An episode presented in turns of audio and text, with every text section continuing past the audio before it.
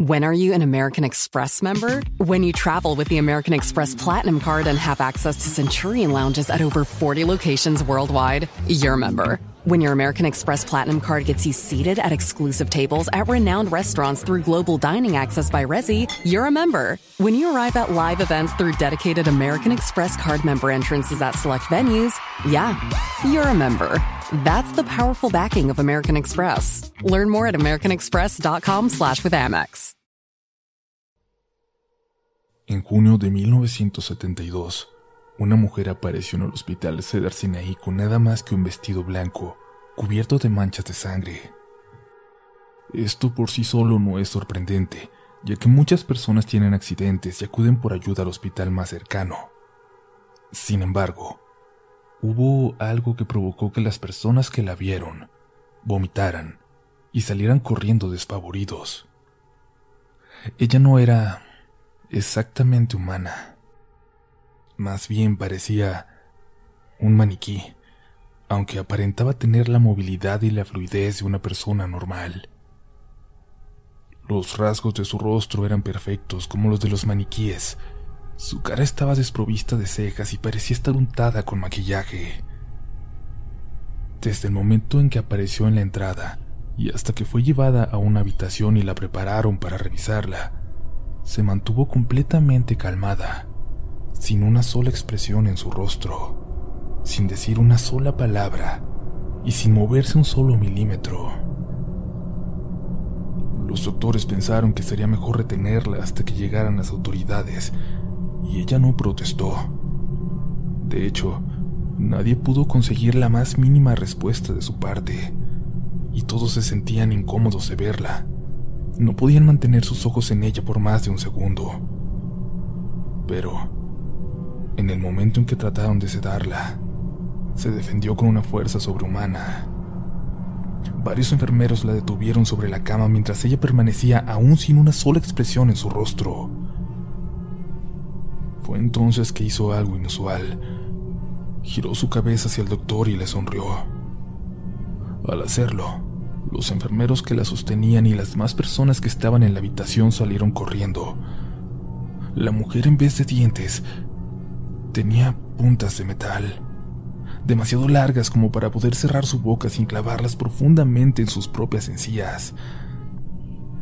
El doctor, paralizado por el shock, apenas si pudo preguntar mientras caía al piso, ¿qué demonios eres?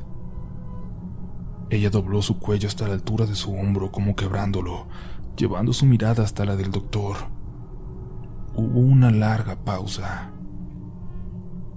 Seguridad había sido alertada y se escuchaban los pasos acercándose por el pasillo. Ella se levantó y se acercó peligrosamente al médico. En sus ojos, completamente negros, no había un solo rastro de vida. Acercó su rostro al doctor, que seguía paralizado por el miedo y susurró. Yo soy Dios. Él se desmayó y ella desapareció antes de que llegara a seguridad. Nunca se le volvió a ver.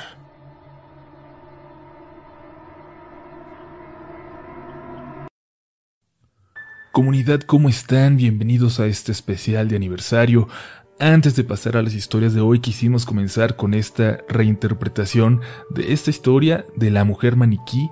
De cierta forma, aquel relato, que se lleva a cabo en Los Ángeles, California, tiene cierta similitud con las historias de hoy. Apagar la luz y prepararse, que está comenzando. Relatos de la noche. Hola a toda la comunidad de Relatos de la Noche y a la gente que me lea o me escuche. Quiero compartir mi experiencia.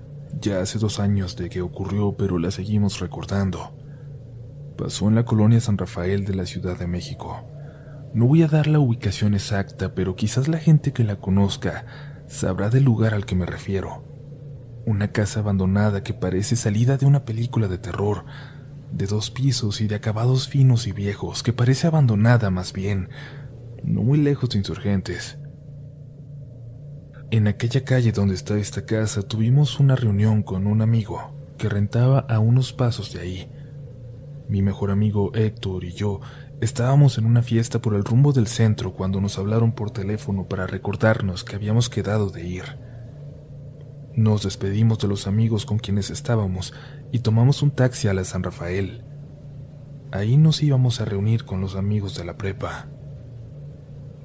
Le hablamos al amigo de la casa para preguntarle la dirección exacta, pero solo nos dijo que pidiéramos que nos llevaran a cierto hotel y que ellos estarían esperando ahí afuera. Llegamos unos diez minutos después. Iba iniciando el domingo, era la una de la mañana. Cuando llegamos ya nos estaban esperando.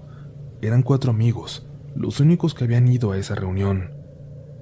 Nos saludamos con mucho gusto, pues teníamos mucho tiempo de no vernos, y empezamos a caminar hacia la casa, a media cuadra del hotel en donde nos habíamos visto. Ellos traían cerveza que acababan de comprar quién sabe dónde, y hablaban de... de algo extraño que acababan de ver, y les pedimos que nos platicaran. Nada, dijo uno. Es que vimos a una señora muy rara afuera de donde nos vendieron las chelas. Traía como una máscara. Era un mono, interrumpió otro. Estos güeyes se asustaron con un mono. Continuaba mientras otro decía que no, que cuando llegaron a ese lugar, aquella mujer no estaba ahí y que tuvo que haber llegado caminando. Avanzábamos mientras discutían, divertidos escuchando aquellas historias. Cuando juraría que escuchamos algo atrás, proveniente de aquella calle por donde acabábamos de llegar. Solo otro amigo y yo que íbamos hasta atrás lo escuchamos y nos detuvimos. Los demás no. Lo volvimos a escuchar más fuerte y esta vez los demás escucharon también y se detuvieron unos pasos más adelante. ¿Qué onda? ¿Quién es? preguntó uno de ellos. Yo había volteado para ver qué era, así que me giré hacia ellos para contestarle que no sabía, que lo acabábamos de escuchar. Y entonces vi cómo mis amigos pelaban los ojos, gritaron y empezaron a correr calle arriba. Me giré de nuevo para ver hacia atrás, hacia aquella calle por donde habíamos pasado, donde habíamos escuchado el ruido y lo que vi fue a una mujer caminar por en medio de la calle, hacia nosotros, hacia mí que era el único que se había quedado pasmado por la impresión. Parecía correr, pero lo hacía de puntitas, aunque los brazos los tenía estirados y a los lados, como si fueran prótesis que colgaban inertes. Y de repente giró y corrió hacia una casa a la que se metió empujando una reja. Era esa casa, esa casa que parece haber salido de una historia de fantasmas. Pero aquello Aquello era real. No era ningún fantasma. La vi empujar aquella puerta pesada. Apenas podía caminar, sin dejar de ver hacia aquella casa, cuando sentí dos manos en mis hombros, las de Héctor, que había vuelto por mí al notar que yo no había corrido. Llegamos a la casa de mi amigo a unos metros de ahí y les conté lo que vi. Les conté a dónde había visto que aquella cosa se había metido ya en la casa y al calor de otra cerveza más, ellos parecían más divertidos que asustados. Quién sabe cuántas cervezas llevaban ya para entonces encima, para estas horas, pero parecían valentonarlos. Vamos a ver quién es. Vamos a meternos a esa casa, decían. Y por más que quise convencerlos de que no lo hicieran, de que no sabíamos si esa persona que vimos estaba loca, poco pude hacer para impedir que siguieran a cabo con el plan. Salieron. Salieron hacia allá y salí detrás de ellos. Dos de mis amigos lo iban a intentar. Intentarían entrar. El primero que llegara al balcón y abriera la ventana que daba hacia la calle, tenía que esperar a que le hiciéramos una foto desde afuera y se ganaría los billetes que habían juntado entre todos. Iban muy divertidos Parecía que se habían olvidado del miedo que sintieron apenas unos momentos atrás. Caminamos y nos paramos frente a aquella casa. Me preguntaron si estaba seguro de que había entrado ahí. Les dije que sí, pero entonces empecé a dudar. Aquellas rejas estaban cerradas con cadenas y con un candado que sería imposible de vencer. Uno de ellos se subió a la reja, intentando saltarla. Y todavía recuerdo el grito de Héctor. Todavía recuerdo aquel amigo congelado a punto de saltar aquella reja. En el segundo piso había algo. Algo que abría lentamente aquella ventana de la que se asomaba. Era... Era un maniquí o, o parecía serlo. O era una persona con una máscara, pero sigue siendo la visión más horrible que he soportado en la vida. Recuerdo a todos correr hacia la casa, a Héctor jalándome para volver por donde habíamos llegado y no parar hasta insurgentes, donde pedimos un taxi y salimos de ahí, pálidos, como si acabáramos de ver a un fantasma.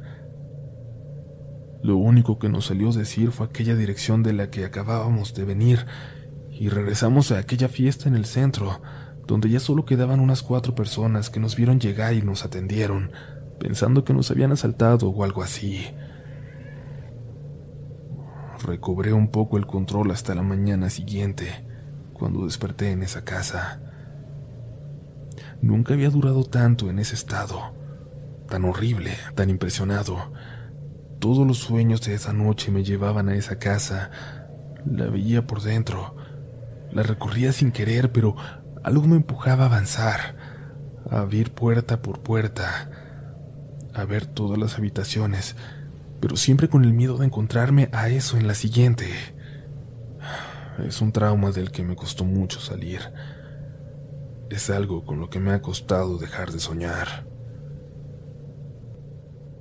When are you an American Express member? When you travel with the American Express Platinum Card and have access to Centurion lounges at over 40 locations worldwide, you're a member. When your American Express Platinum Card gets you seated at exclusive tables at renowned restaurants through global dining access by Resi, you're a member. When you arrive at live events through dedicated American Express Card member entrances at select venues, yeah, you're a member. That's the powerful backing of American Express. Learn more at americanexpress.com slash with Amex. Hace tiempo, incluso antes de que siguiera el canal, escuché aquel conjunto de relatos del maniquí que se pasea por la colonia Roma de la Ciudad de México. Quiero comentarles lo que me pasó a mí, con algo similar. No sé si tenga que ver, no sé si quiera definir exactamente si aquello que vi fue algo sobrenatural, pero es una historia que sin lugar a dudas tenía que compartir con ustedes. Esto ocurrió hace casi un año, cuando comenzaban apenas las primeras medidas de confinamiento. Eran casi las 12 de la noche. Yo salía de trabajar de mi empleo en un restaurante cerca de la Diana Cazadora, sin saber que era la última vez que tenía una jornada laboral normal. Bueno, lo normal que podía ser porque aquel día si acaso habría atendido a tres clientes en todo el turno. Cuando salí, Paseo de la Reforma estaba desierto parecía prevenir la tristeza que se avecinaba. No había nadie, absolutamente nadie. Me despedí de mis compañeros que caminaron hacia el metro Sevilla, y yo caminaba por todo Reforma unos 20 minutos hasta llegar a Avenida Insurgentes, donde tomaría mi metrobús hacia el norte de la ciudad como siempre. Sin gente, sin coches. Aquella noche ponía especial atención a los lugares que siempre pasaba por alto, pequeñas tiendas que nunca había notado entre todos los cafés de cadena que prevalecen por esa zona. Sentí un frío que me estremeció y me hizo apresurar el paso. Se podía escuchar el viento y las luces de la lateral parpadeaban. Por primera vez me sentí con cierto miedo en aquella calle que siempre me había parecido la más segura de la ciudad para caminar a cualquier hora. Quise trotar, pero di un mal paso a los pocos metros y sentí un dolor intenso en el tobillo, y me detuve para revisarme.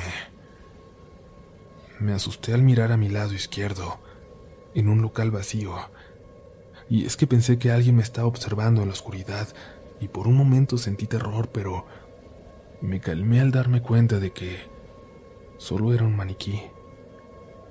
Un maniquí al que por alguna razón habían dejado atrás cuando vaciaron aquel espacio, y solo estaba ahí, con una de las manos extendidas hacia la calle, hacia mí. Nunca se le han quedado viendo tanto a un maniquí por tanto tiempo, por el tiempo suficiente como para pensar que se va a mover en cualquier momento. Así me sentí yo. Había algo raro en ese maniquí que, que no parecía tener una ropa como para estar en exhibición, o al menos eso creía ver en la oscuridad. Me sentí muy raro, como con ganas de llorar, y mejor seguía avanzando. Tenía apenas algunos minutos para tomar el último metrobús a casa. Me apresuré. Escuché una puerta, una puerta detrás de mí y cuando volteé, lo hice apenas por unos segundos porque lo que creí ver fue aquel local vacío, vacío completamente sin ningún rastro de aquel maniquí en él. Ni siquiera sé si la puerta se abrió, no me quedé para verlo. No sé si alguien estaba ahí dentro y movió aquel maniquí para asustarme, no sé pero seguí corriendo, cojeando, hasta llegar por fin a Insurgentes, a la estación de Metrobús donde me encontré con otra persona que también corría y el policía nos decía que el que estaba llegando era el último Metrobús y nos dejaba pasar. Cuando por fin me subí y me senté junto a la ventana, no pude evitar echar un último vistazo hacia Reforma, hacia aquella avenida por la que acababa de correr muerto de miedo. Ahí no me lo van a creer pero ahí vi a una silueta vestida como aquel maniquí que había visto dentro de aquel local vacío. Si alguien me estaba jugando una broma, había corrido con aquel maniquí para dejarlo, para pararlo en ese lugar y que yo pudiera verlo.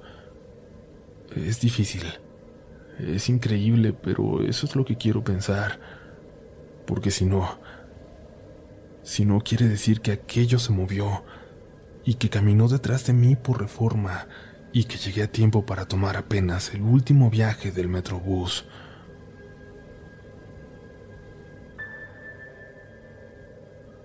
Aún nos queda una historia más, comunidad. Esperamos que las estén disfrutando y que si son de la Ciudad de México o van a visitarla próximamente, no se olviden de darse una vuelta por Paseo de la Reforma, en alguna madrugada quizás. Tal vez ustedes también van a tener una historia para contarnos. Continuamos con relatos de la noche. Hola a todos, mi nombre es Estefanía y vivo en la Ciudad de México, en la colonia Juárez. Quiero contarles lo que me ocurrió hace no mucho tiempo, si acaso unas semanas, mientras corría por la avenida Reforma. Siempre salgo a correr ya tarde, sobre todo en los últimos meses, que hay que guardar sana distancia. Regularmente voy acompañada de mi novio, pero en esta ocasión tuve que hacerlo sola porque él se encuentra de viaje en Aguascalientes. Recuerdo que cuando estaba por salir mi gatito empezó a llorar, como si algo le doliera. Casi, casi como si quisiera decirme algo y... no sé. En ese momento pensé que era una especie de señal, que no tenía que salir, que podía pasarme algo. Mi novio me había pedido que no saliera a correr sin él, que no lo hiciera tan tarde porque le daba miedo que algo me pasara. Pero pensé que estaría completamente segura mientras lo hiciera por la zona más iluminada de la avenida, regularmente muy bien vigilada. Me sacudí esas supersticiones pensando que son cosas como de señora y salí a correr. Ni siquiera era tan tarde, apenas iban a dar las once, pero ya prácticamente no se veía a nadie en la calle alguno que otro coche y un señor que pasó corriendo cuando yo apenas comenzaba. Eran el único movimiento que vi. Empecé a correr pensando en llegar a la altura de la torre mayor para de ahí volver. Era una buena distancia, pensaba. Me comencé a sentir rara, incómoda, con cierta ansiedad. Me sentía muy alerta, como si tuviera que tener cuidado y poco antes de llegar hasta la torre noté que las luces de la banqueta estaban apagadas. Quise pensar que era parte del plan para disuadir a la gente de salir a caminar, así que solo seguí adelante. Unos metros más, solo unos metros más. Estoy por terminar. Vamos, pensaba. Para este momento ya me había quitado los audífonos. No quería escuchar música. Quería permanecer alerta.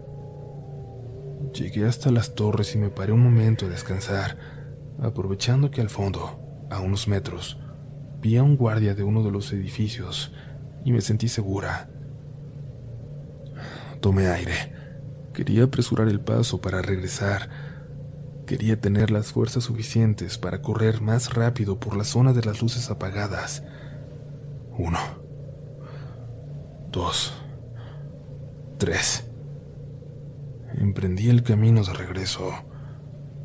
No sé bien a bien cómo explicar lo que ocurrió a continuación, pero de pronto no se escuchaba nada, ni cerca ni a lo lejos, como si me hubiera puesto unos tapones para los oídos. No sé si era el miedo, si era mi cuerpo preparándose para escapar, pero sentí el corazón latirme a mil y la energía, la energía como para salir corriendo a máxima velocidad. Entonces, a unos 40 metros de mí, de la oscuridad, salió una figura que se encaminó en mi dirección. Podía ver la silueta con claridad. Mis ojos ya se habían acostumbrado a la penumbra. Corrí en diagonal para alejarme, para acercarme más a la calle y evitarlo, pero pero la figura avanzó hacia allá también. Ya estaba segura, no había duda. Venía por mí. Me bajé por completo a la calle, aprovechando que no venían coches, y la figura lo hizo también. Y entonces se acercó como para verlo bien. Era un señor, un señor que dormía en una banca ahí cerca y a quien ya había visto en varias ocasiones. Nunca pensé que fuera violento, pero estaba lista para defenderme. Me llevé la mano a la cangurera donde llevaba mi gas pimienta. El señor levantaba las manos, haciéndome señas y de repente lo pude escuchar. Cuidado, cuidado, no, no avances. Espera, decía. Se detuvo a unos metros de mí como para no asustarme. No te voy a hacer nada, solo espera, me dijo, y señaló hacia atrás de él, hacia donde yo me dirigía. Algo estaba cruzando reforma Parecía que estaba vestida de mujer, con ropa muy vieja, y cruzaba lentamente, con pasos torpes. ¿Quién es? Le pregunté al señor. ¿Nos va a hacer algo? Espera, me repitió. Ya se va a meter. Aquella mujer caminó unos metros, subió a la banqueta y abrió una de las rejillas de desagüe sin problema alguno, como si no estuvieran aseguradas y fueran tan pesadas. Creí escuchar que iba hablando sola, pero no sé si fue mi imaginación.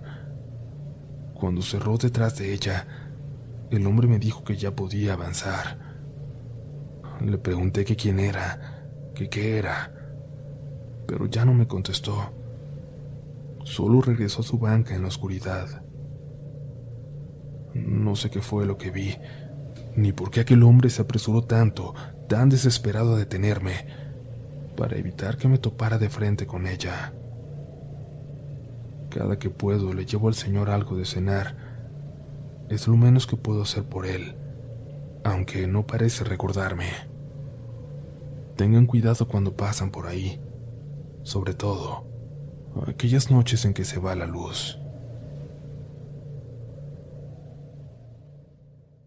Si te gusta este contenido, no dudes en suscribirte para que estés pendiente de lo nuevo que tenemos cada semana. Síguenos también en Instagram y Twitter, donde nos encontrarás como RDLN Oficial.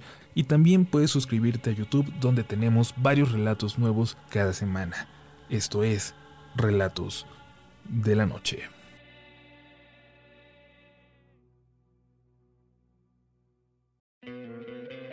¿No te encantaría tener 100 dólares extra en tu bolsillo?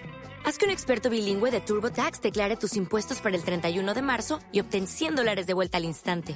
Porque no importa cuáles hayan sido tus logros del año pasado, TurboTax hace que cuenten. Obtén 100 dólares de vuelta y tus impuestos con 100% de precisión, solo con Intuit TurboTax. Debes declarar para el 31 de marzo. Crédito solo aplicable al costo de la presentación federal con TurboTax Full Service. Oferta sujeta a cambios o cancelación en cualquier momento. Hey guys, it is Ryan. I'm not sure if you know this about me, but I'm a bit of a fun fanatic when I can. I like to work, but I like fun too. It's a thing. And now the truth is out there. I can tell you about my favorite place to have fun. Chumba Casino. They have hundreds of social casino style games to choose from with new games released each week. You can play for free anytime, anywhere. And each day brings a new chance to collect daily bonuses. So join me in the fun. Sign up now at ChumbaCasino.com. No purchase necessary. Group. Void were prohibited by law. See terms and conditions. 18 plus.